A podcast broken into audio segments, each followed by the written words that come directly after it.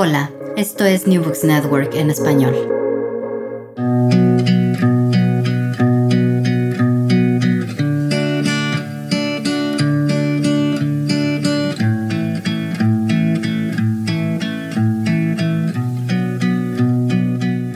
Hoy, en nuestro episodio de Tesistas, un podcast de la Red de Historia Económica Iberoamericana, nos acompaña Alex Urrego Mesa, doctor en Historia Económica de la Universidad de Barcelona e investigador postdoctoral en la Universidad de Granada sobre metabolismo agrario en América Latina.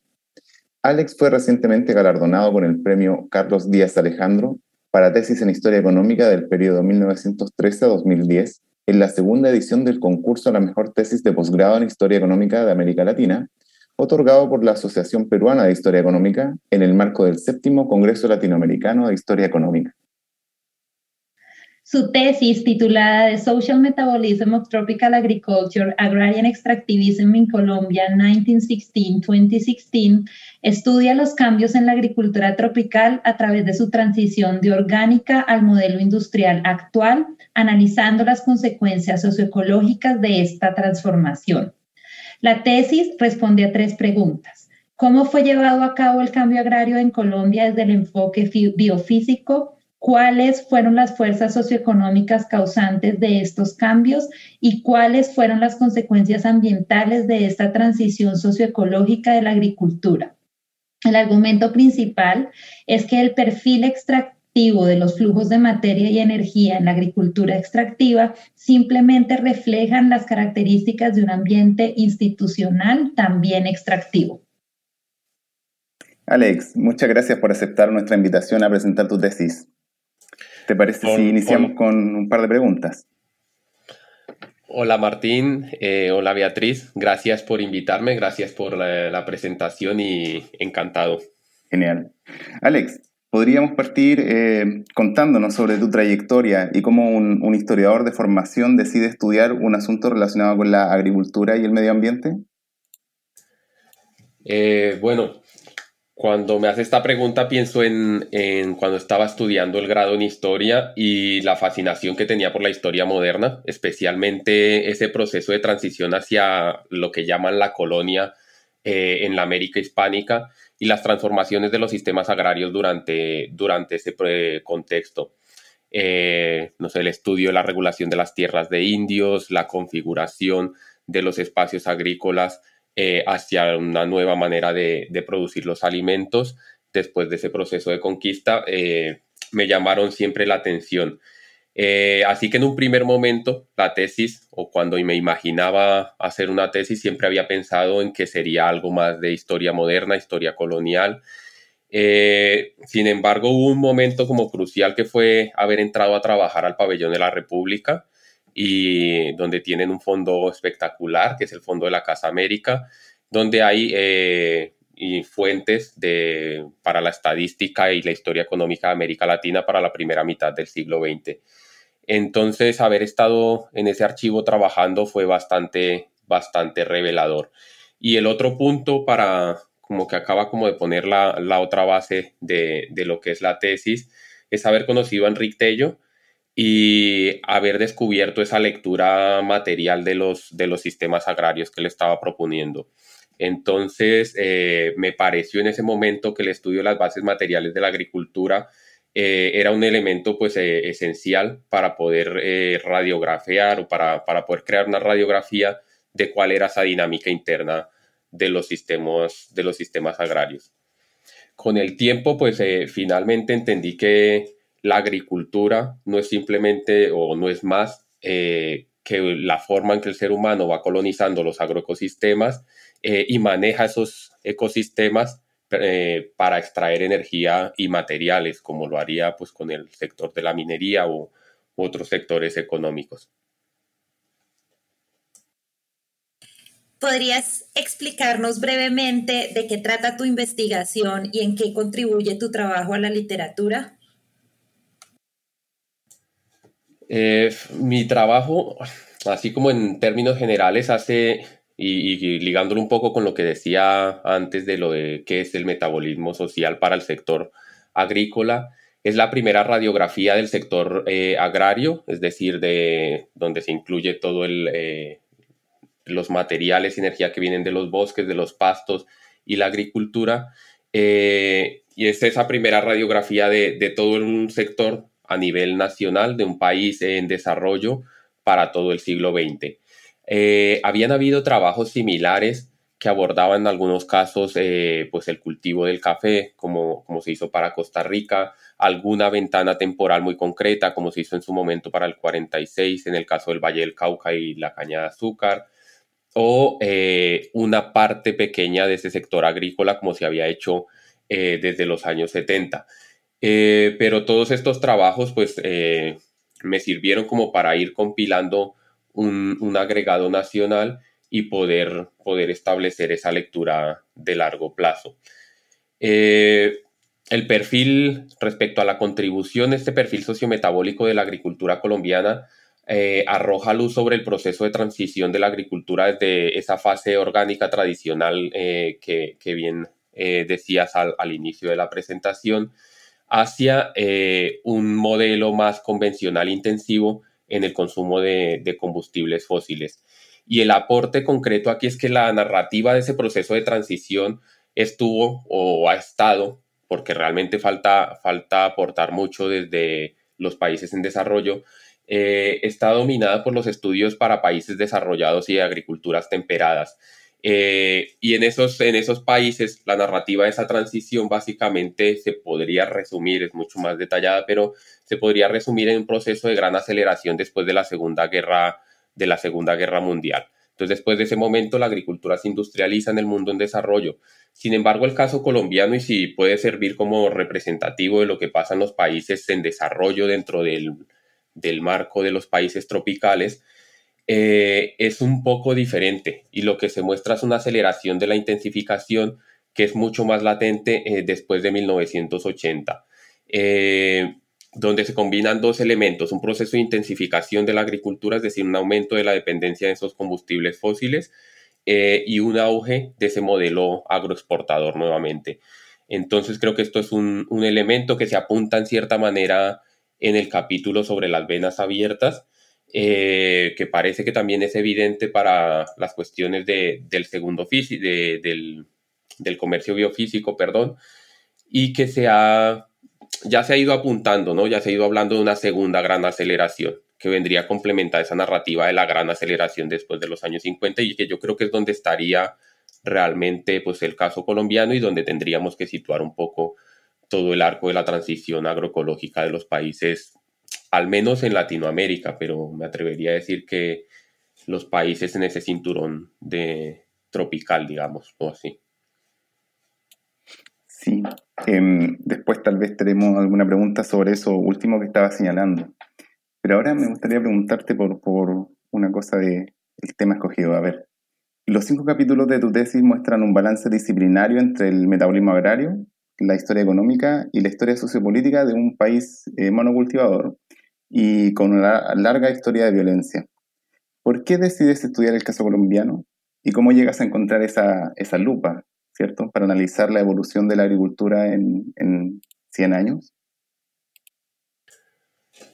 Eh, respecto a esto, yo diría que el primer elemento y que casi que es el que nos define cuando empezamos a investigar, especialmente en ciencias sociales o quizá en historia, es la cercanía con, el territorio, ¿no? Eh, creo que es un elemento fundamental.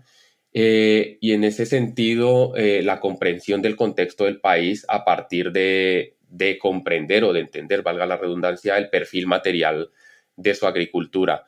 Y esto es importante para mí porque la agricultura es un elemento central en las discusiones de la historia económica de Colombia, pero bueno, en general en general lo es sobre los debates de crecimiento, industrialización, pero para Colombia en particular también es muy central para comprender el papel de la conflictividad social, la violencia y todos los eh, elementos vinculados a, la redistribución, especialmente de,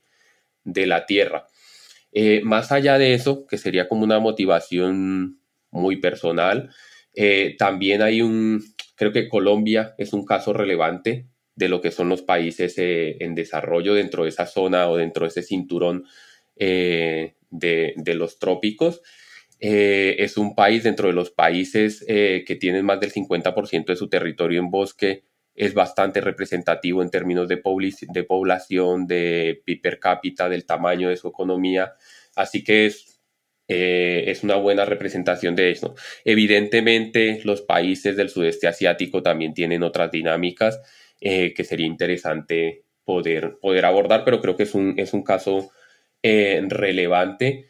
Em, de esa agricultura que se va intensificando y que está vinculado a los procesos, procesos de degradación ambiental como la deforestación, ¿no? Y todos los eh, elementos adicionales que puede, que puede tener esto, como pérdida de biodiversidad, eh, como erosión del suelo, etc. Eh, pero también Colombia es un caso, un caso interesante, pues por lo que decía al principio, ¿no? Porque en términos de esas cuestiones socioeconómicas que están vinculadas a esa, a agricultura, pues siempre la historia de Colombia, pues eh, como que siempre ha sido revelador de, ese carácter de agricultura em, o de modelo agroexportador vinculado a, cierta conflictividad social en el acceso por la tierra, en el acceso a los recursos naturales. Eh, y bueno, finalmente, creo que eh, el papel o la relevancia de la agricultura como sector dentro del total de la economía. Países como Perú, Colombia y Bolivia eh, tienen un quinto de, o sea, un 20%, alrededor de un 20% de su población viviendo de la agricultura. Eh, por lo tanto, pensar modelos sostenibles del desarrollo de la agricultura en estos países eh, pareciera relevante no solamente en términos de, sostenibilidad ambiental, sino también en términos de sostenibilidad socioeconómica. Y finalmente, la disponibilidad de fuentes. Como os decía, la Casa América es un tesoro que tenemos en la Universidad de Barcelona, en el Departamento de Historia Económica y que, pues, que estáis invitadísimos a, a consultar ese, ese archivo. Alex, mencionabas hace unos minutos a las venas abiertas de América Latina. Y este es un texto que ha causado debate desde su publicación en 1971. Sin embargo, además de que lo mencionas, te decides a usarlo como parte del título de uno de tus capítulos. ¿Cómo los avances metodológicos que te sirvieron para responder a preguntas que quedaron abiertas en el libro de Galeano? Eh, bueno, esta pregunta es, este capítulo es un, trabajo eh, colaborativo, eh, no es un trabajo que lidere yo, eh, lo lidera mi director de tesis, Juan Infante, y sí fue al principio un poco osado usar el, el título, o sea, realmente sí fue un poco osado, pero realmente después nos dimos cuenta con el nivel de sistematización de, fuentes a las que llegamos, que sí que estábamos ofreciendo eh, un análisis bastante o una reconstrucción de series bastante juiciosas que bien merecerían eh, pues ser un poco portadoras de, toda la carga que, tiene, que tiene el título. Eh, más allá de, las cuestiones literarias y focalizándome en tu pregunta, primero, el elemento metodológico más relevante era tener la disponibilidad de las fuentes de comercio exterior para todos los países analizados en un solo lugar. Esto fue lo que, lo que nos animó a decir, vamos a hacer este, este trabajo. Eh, creemos que ofrecemos una o que podemos ofrecer una revisión sistemática al periodo previo 1900, eh, a 1970 lo cual es, interesante para poder conectar esa narrativa, eh, porque Galeano da de manera muy dispersa algunos datos de aquí y allá, otros de la colonia, eh, pero más allá de ir a esto, pues eh, era, se trataba de, hacer una revisión sistemática de esos datos y poder ofrecer datos, datos seriados. datos seriados que no habríamos podido o que no hubieran aportado nada sino contáramos con desarrollos pues, eh, previos del metabolismo social, que es una disciplina que empezó a desarrollarse entre los 90 y los 2000, y el desarrollo eh, de la contabilidad de flujos de energía y materiales, que es el sistema de contabilidad utilizado por Eurostat, Naciones Unidas, para monitorear eh, la presión de la actividad económica sobre los recursos naturales y las bases de datos que hay desde 1970 como derivado de estos avances metodológicos. Eh, más allá de los datos, también hay que decir que dentro del metabolismo social han habido avances interesantes a nivel conceptual en relación a la definición de las relaciones de intercambio desigual, eh, intercambio ecológicamente desigual,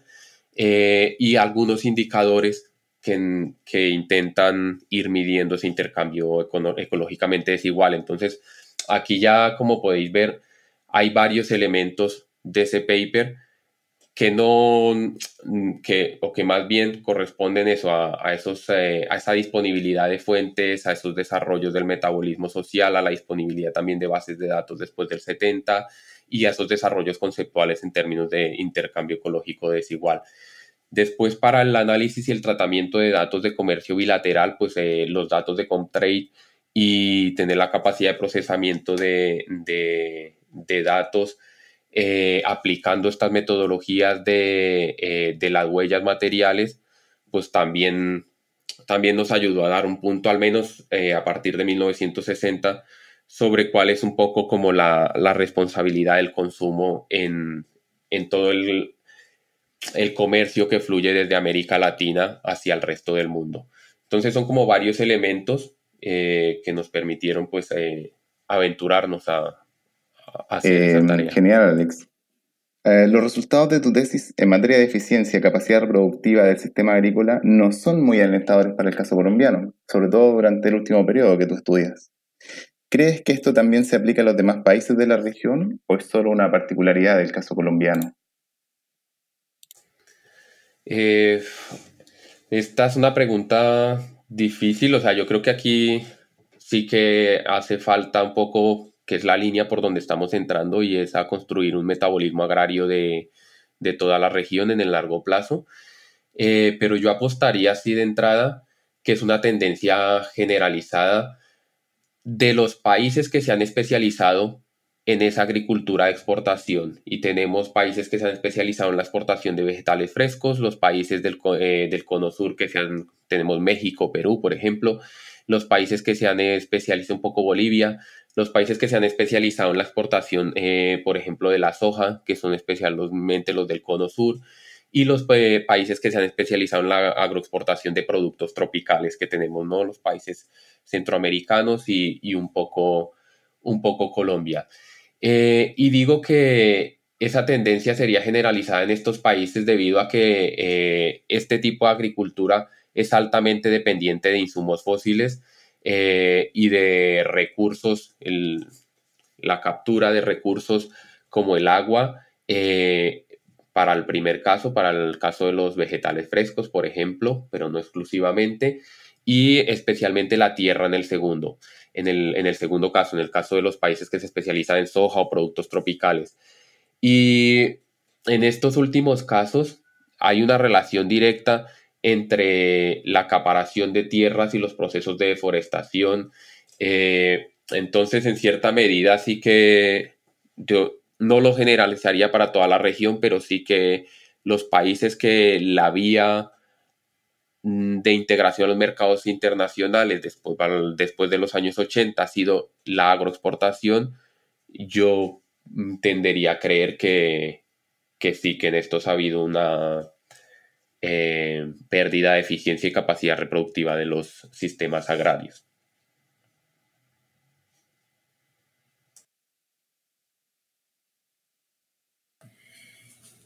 Los cambios que experimentó la agricultura colombiana durante el siglo XX estuvieron muy vinculados al comportamiento y la intervención estatal de qué forma las instituciones contribuyeron a estas transformaciones y cómo podrían contribuir a un nuevo Estado que se, aleje, que se aleje del extractivismo. Eh, esto es una, una cuestión en la que yo creo que fui mucho más consciente al final de la tesis, cuando estaba cerrando, cerrando la tesis, porque es cuando te planteas, bueno, ¿y esto hacia, dónde, hacia dónde va. Eh, antes de entrar en este tema, eh, quisiera decir que sí, que el, primer, el principal mecanismo de estos elementos institucionales fue el soporte de la política agraria a la agricultura comercial, en algunos casos también especialmente durante la primera parte del periodo a la ganadería extensiva, a una agricultura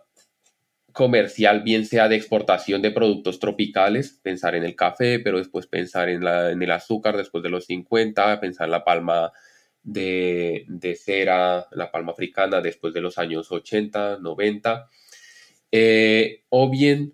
durante los años de la ICI apoyando asociaciones de productores nacionales para la producción de, de cereales, que permitiera pues que el café o sea, con el apoyo de las exportaciones del café, pues que eh, el país no perdiera divisas comprando cereales en los mercados internacionales, sino que las divisas ganadas con el café sirvieran realmente para el propósito que se buscaba durante la ISIS, que era eh, industrializar eh, al país. Entonces esta política agraria, como digo, siempre ha estado como muy, ha sido muy determinante, pero no solamente ha sido determinante, sino que ha habido un sesgo histórico para favorecer pues a ese sector que, ha estado vinculado con esta agricultura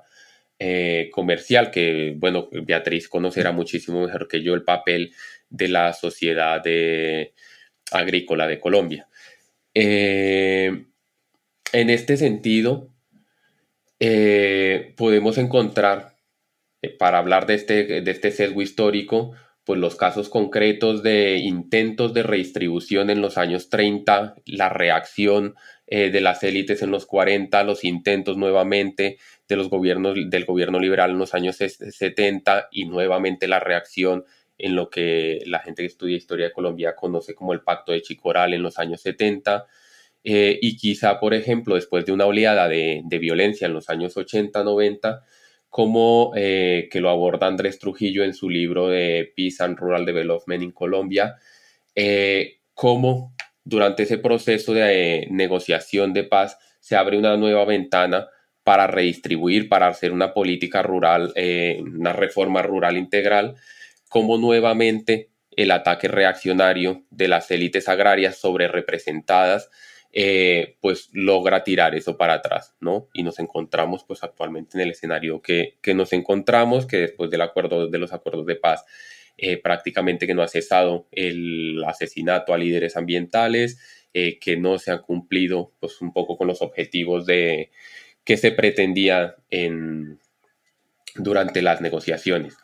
Este proceso eh, de, o este sesgo institucional hacia el favorecimiento de los intereses de las élites agrarias a lo largo, de, a lo largo del periodo es evidente incluso durante, los durante el proceso de negociación de los acuerdos de paz. Andrés Trujillo, en su libro Peace and Rural Development, eh, muestra cómo hay realmente toda una tendencia, todo un proceso o hay, cómo se abre una ventana de redistribución durante los diálogos del proceso de paz, eh, pero también muestra cómo esa ventana rápidamente se cierra a partir de, eh, pues de la segunda, del segundo periodo, eh, del segundo periodo del presidente Santos, que es el que firma eh, finalmente los acuerdos de, paz, y cómo va progresivamente escalando toda una reacción desde las élites agrarias para echar hacia atrás todo ese proceso de, de reforma rural integral, de la misma forma que ha venido sucediendo a lo largo de, a lo largo de la historia. Sería como una, una especie de una, una, historia de muy largo plazo de reforma o intentos de redistribución y eh, contraataque de las élites de las élites agrarias. En ese contexto es importante entender y vincularlo quizá con esto que, que nos decía Martín o con la pregunta que, que hablaba Martín sobre el final de la tesis muestra que el sistema agrario colombiano pues cada vez es menos eficiente y menos sostenible. Y en ese sentido, el papel activo del Estado, de las instituciones, eh, para garantizar crédito, tierra, formación eh, y para apoyar básicamente el desarrollo de la agricultura familiar y de subsistencia, que es la agricultura que no ha experimentado ese proceso de transición en el largo plazo hacia la intensificación. Eh, es un elemento, pues, que, diría yo que es un, elemento relevante de hacia dónde tendría que dirigirse eh, la política agraria eh, del país. Esa promoción de la pequeña agricultura, evidentemente basada en prácticas agroecológicas para garantizar la soberanía alimentaria, eh, y la conservación de los sistemas agrarios, pero también para ah, garantizar la reducción de la dependencia de los combustibles eh, fósiles que principalmente vienen eh, de, los mercados internacionales. No, destaca Colombia principal por ser un, país productor de, de, insumos. Y esto, esto de la soberanía o la seguridad, un plan un poco más light, la seguridad alimentaria y la dependencia de combustibles fósiles se ha hecho muy evidente durante la pandemia y ahora durante la, crisis de la guerra con Ucrania y cómo afecta directamente pues la capacidad de, las personas para o la capacidad incluso para la provisión eh, de alimentos eh, pero también cómo afecta eh, los precios de, los, de, los, de los productos agrarios. Mm, entonces, sí, en este sentido, pues ahí es donde ligaría yo el papel del Estado y las instituciones, eh, pues en, cambiar de ese sesgo histórico hacia las élites y la agricultura comercial de exportación, hacia eh, una política más favorable a la pequeña agricultura, agricultura familiar eh, y, la agroecología. Oye, Alex, em, Mencionas en tu tesis la importancia de establecer diálogos entre la historia económica y el análisis material de los agroecosistemas. Entonces, ¿cuál sería el rol del comercio internacional en la transición eh, agrícola? Eh, aquí en esto del papel del comercio internacional, eh, igual es un poco polémico porque no creo que se deba renunciar, por ejemplo, a la integración del país en los mercados internacionales. Eh, hay elementos, hay cultivos, por ejemplo, como el café, el cacao, eh, que son intensivos en trabajo eh, y que la relación que tienen o la ratio precio en los mercados internacionales respecto al fruto que se exporta es bastante alta. Eh, ese tipo de cultivos que son fácilmente implementables en sistemas agro, agropastoriles, eh, que son, eh, repito nuevamente, intensivos en el uso de, mano de obra, es decir, en los que la agricultura familiar y de subsistencia tendría mucho que decir. estos cultivos, primero, garantizan divisas o garantiza que el país pueda, pueda obtener divisas en los mercados internacionales.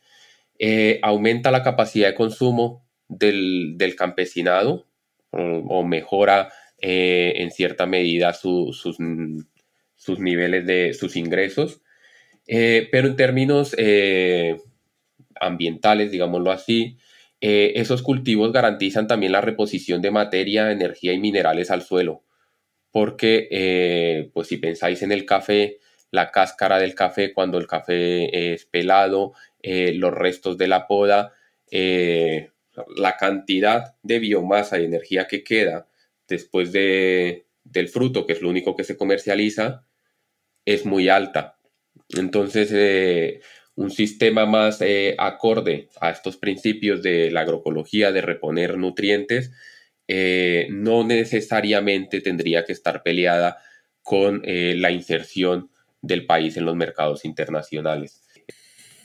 Alex, cuando uno escribe una tesis siempre tiene algo que es una sección preferida de esa tesis. ¿Cuál es tu, el capítulo de, tu tesis que tú sugieres que debemos leer sí o sí?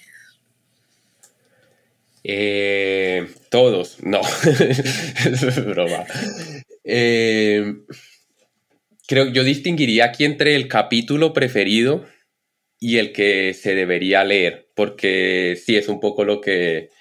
lo que dices, ¿no, Beatriz? O sea, siempre tenemos ahí como el, hijo favorito, pero cuando tenemos varios hijos, pues intentamos que cada uno tenga una cualidad que nos gusta más para poderlos querer a todos más o menos por igual. Eh, si, el tema es de tiempo y de cuál, cuál, debería, cuál se debería leer, no siendo este como el del que me siento como más, más orgulloso, creo que es el primero, o sea, el capítulo introductorio porque ahí es donde se plantean los elementos de,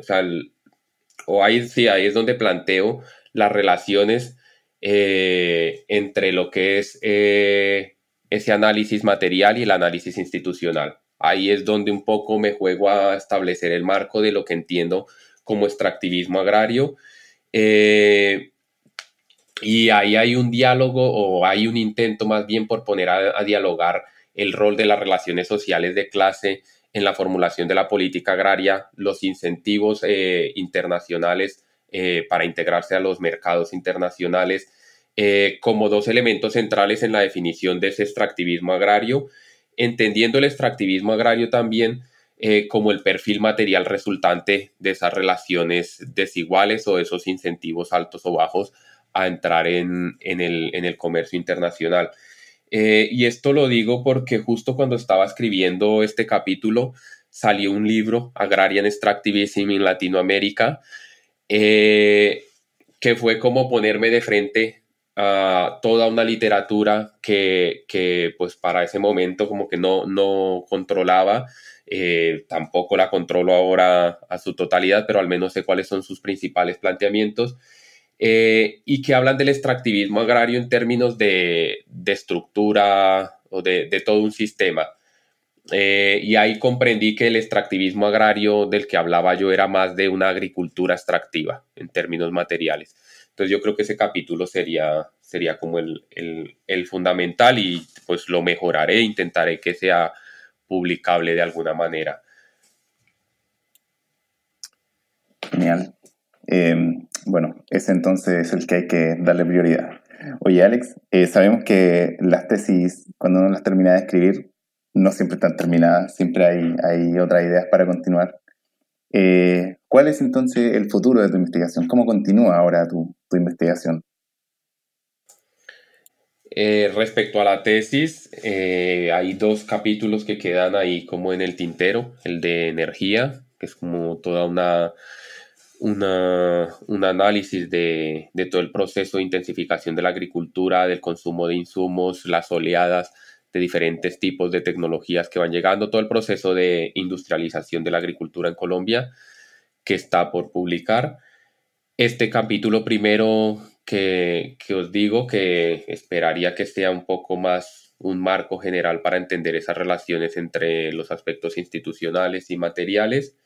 Y eso sería en lo que tiene que ver con la tesis. Después ya en lo que tiene que ver como en las líneas de investigación que, que surgen de la tesis, eh, la primera es la de explorar ese metabolismo agrario a nivel ah, latinoamericano, a escala nacional, porque hay bastante trabajo que ya está hecho y que facilita que ese proceso se pueda dar de una forma más o menos eh, en el tiempo medio, eh, pues de una manera más o menos rápida. Y la segunda, que yo creo que será mucho más fructífera y ahí habrá una, un diálogo con la historia económica más importante es eh, bajar en la escala y el análisis a nivel municipal de esos perfiles eh, materiales de la agricultura que nos permitirán no solamente identificar zonas de especialización en ganadería, en cultivos como el café, el banano, sino que también nos permitirán eh, relacionar indicadores de eficiencia o del metabolismo agrario pues con cuestiones ya más, eh, más sociales como la distribución de la tierra, el caudillismo electoral, eh, la centralidad, la cercanía o no, por ejemplo, a, rutas de comunicación y que eso ya son elementos más vinculados o más cercanos al análisis de la historia económica. Entonces, eh, son como esas dos, dos líneas, ¿no? Hacia arriba y hacia abajo. Para finalizar, nos gustaría hacerte una pregunta dirigida a los jóvenes investigadores e investigadoras que esperamos estén escuchando esta conversación. ¿Qué, consejo le darías a quienes están elaborando su tesis o planean hacer una tesis en historia económica y que puedan estar enfrentando algunos retos que les para, terminarla o para eh, acercarse a la historia económica? ¿Qué les, qué les sugieres? Uf, esta pregunta es, complicada y sobre todo en este espacio, yo creo, porque este es un espacio o el espacio que estáis intentando construir es un espacio para dialogar eh, casi que es como entre Latinoamérica y la península ibérica o un tanto no sé hasta dónde Europa, ¿no? En historia económica, estáis tendiendo lazos para establecer ese, ese diálogo. Entonces, en ese sentido, son casi como cuatro tipos de perfiles que, que tengo en la cabeza. Entonces, el primero, ¿estás en Latinoamérica o estás en Europa haciendo la tesis? Eh, y el segundo es, independientemente de dónde estás, ¿trabajas y haces la tesis o trabajas haciendo la tesis? ¿No? O sea, tienes una beca para hacer la tesis o te tienes que costear tú eh, el que estés haciendo la tesis. Eh, si es el trabajas y haces la tesis en Latinoamérica por algunos compañeros, colegas, siempre pues me ha, me ha, sorprendido y me gusta mucho que todavía existe eso que ya no existe en España y es que puedes trabajar en la universidad o cerca a la academia e ir haciendo tu tesis, ¿no? Que creo que esto es una cosa, no sé si tenga, aún existe, he escuchado a algunos compañeros que, que aún lo pueden hacer y entonces es como un escenario ideal dentro del que trabaja para, para poder postearse la tesis. Eh, cuando hay crisis ahí, eh, la verdad yo ahí sí que sería paciencia, o sea, pensar que las personas que trabajan y hacen la tesis no pueden exigirse al mismo ritmo que el que solamente está haciendo la tesis y tiene una beca. Entonces es como ponerlo también todo en, perspectiva y relativizar y, saber que es una carrera más bien, más bien de fondo. Si se puede tener una beca, pues eh, muchísimo mejor. O sea, si se puede hacer una pausa para buscar la beca y entrar, pues eh, mejor que mejor. Y para aquellos que serían como el mundo de, los privilegiados dentro de los que hacen las tesis, eh, en crisis, aquí ya ya son otros, otros elementos, porque es evidente que después de cuatro años de estar pensando sobre lo mismo y de estarle dando vueltas a lo mismo por un lado, por el otro, eh, estableces una relación casi que de amor-odio o a veces no te sientes tan seguro con tu producto, eh, pero al final mm, es como que la tesis o en defender y entregar la tesis es simplemente un trámite más dentro de todo ese proceso que has hecho en los cuatro años. Entonces no tendría por qué ser tan abrumador, entendería, entendería yo. O sea, sí que es abrumador el proceso en el largo, pero defender y entregar la tesis, o sea, empaquetarla como un solo producto, eh, es sintetizar eso que has hecho durante cuatro años. Entonces, pensarlo más bien eso como un paso, un ritual de transición hacia una, hacia una vida pues más allá de, la tesis. Gracias, Alex. Es un, súper buen consejo, creo yo.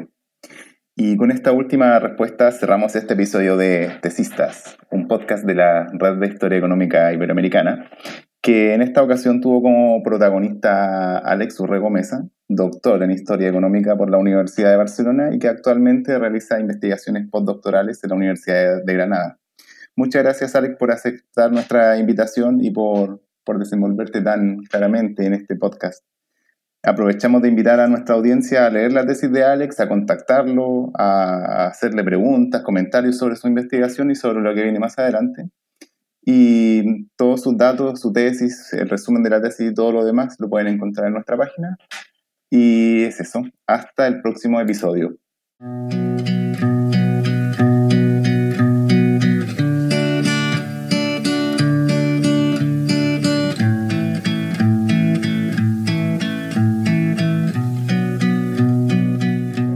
Gracias por escuchar New Books Network en español.